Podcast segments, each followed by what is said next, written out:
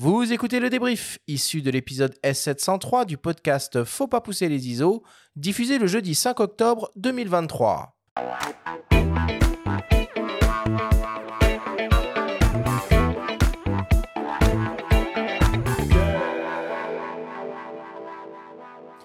Nous sommes toujours avec Jean-Pierre Pagès pour notre grande discussion au coin du feu.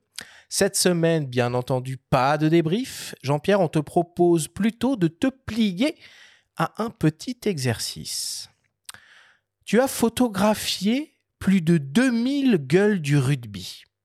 Nous avons de notre côté sélectionné cinq images d'acteurs emblématiques prises à différentes époques et nous souhaiterions que tu les décrives pour nos auditeurs et que tu nous donnes ton ressenti sur ce qu'elles t'inspirent. Flexion, lié, jeu.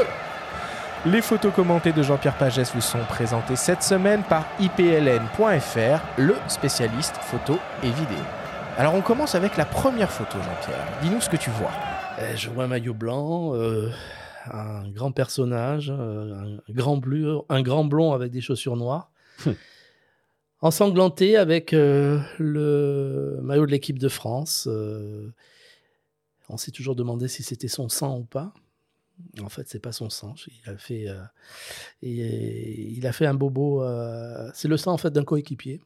Mais bon, voilà, c'est légendaire. Jean-Pierre Rive, fabuleux.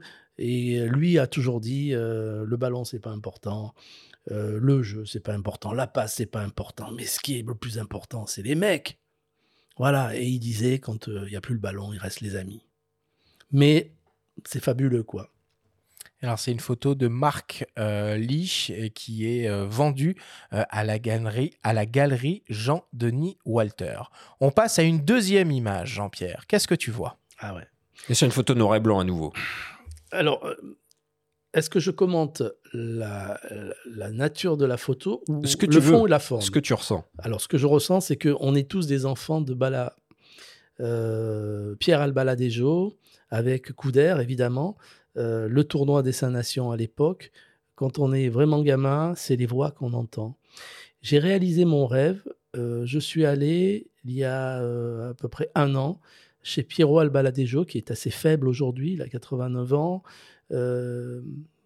c'est encore quelqu'un de... Et je lui ai dit, je lui ai dit, on est tous des enfants de Piero. et je suis allé chez lui, dans son intimité. Et j'ai pensé à mon père. Euh, il avait un peu la même démarche. Il était faible à la fin de sa vie. Euh, et, mais il a toujours cette même voix.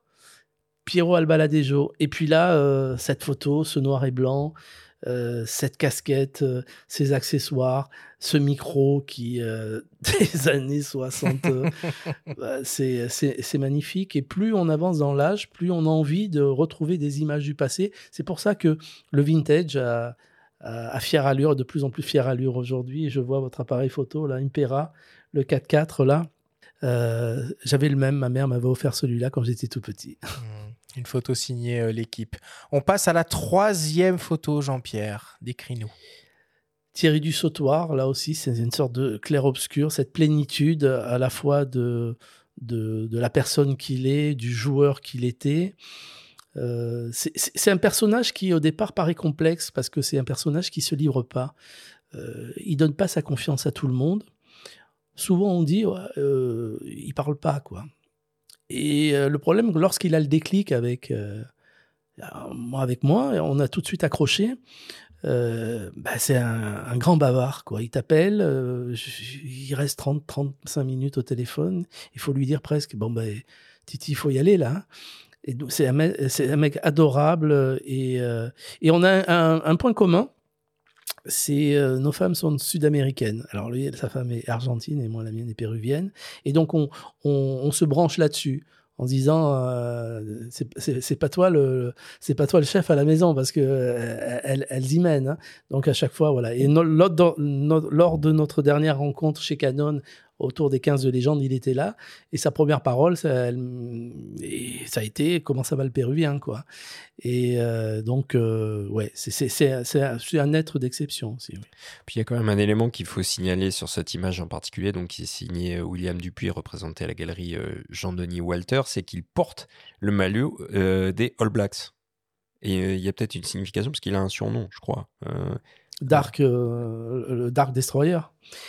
Euh, mais il pourrait porter n'importe quel maillot de toute façon. Donc les All Blacks, oui, mais les Sud-Africains avec euh, ou les Australiens ou les plus ou le maillot d'Angleterre, c'est-à-dire qu'il est légitime tellement légitime. Il, a passé un cap.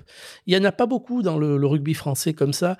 Euh, il y en a trois ou quatre. Hein. Il y a Philippe Sella, il y a lui, il y a Rive et il y a il y a Thierry Dussautois et il y a Serge Blanco. Voilà les quatre légendes absolues. Ouais, c'est un gars qui fait l'unanimité partout. J'ai l'impression, il fait autorité quoi. Allez, on passe à la quatrième image, une actualité brûlante. Et le petit Dupont, là aussi, euh, ce qui caractérise les grands joueurs, c'est à la fois la culture du rugby, parce que lui, il est euh, incollable sur le rugby. Il arrive euh, des Hautes-Pyrénées, après il a joué dans le Gers, etc. Donc il y a cette culture ancestrale du rugby des campagnes, et c'est pas péjoratif quand je dis rugby des campagnes, bien au contraire.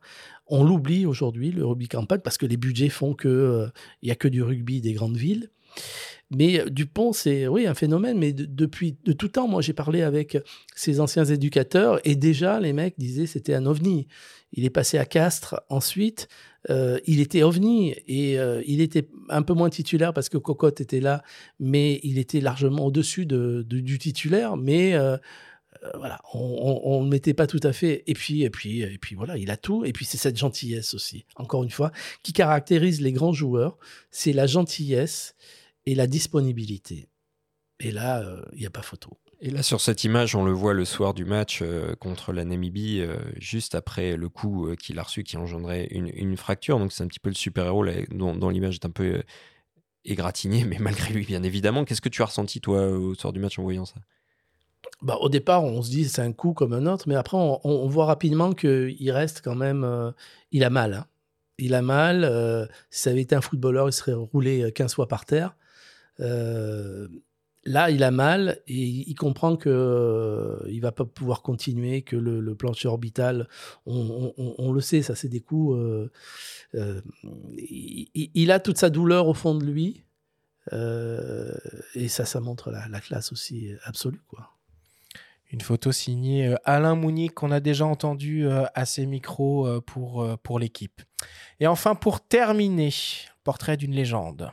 Ouais, ça c'est ça c'est aussi du, du lourd. Hein. Ça, je l'ai je l'ai rencontré en 2015 pour le, le, pour le gueule du rugby historique. Et à l'époque, c'était Bernard Laporte qui, qui, était, qui était manager. Et et qui euh, nous disait euh, tu veux qui, tu veux avoir qui, je peux faire ce que tu veux avec n'importe quel joueur. En revanche, Wilco, pour l'avoir, tu te débrouilles. Alors Wilco, c'est Johnny Wilkinson, il hein, faut quand même dire Johnny de qui Wilkinson, il, il est au-dessus de tout le monde. On dit, euh, on parle aussi de Carter, etc., le néo-zélandais, mais, mais Wilkinson est encore pour moi au-dessus. Et là, on le voit dans cette, dans cette rencontre Toulon face au Racing, je suppose, ou Castres et il est au-dessus de, la mêlée dans son charisme, dans son travail.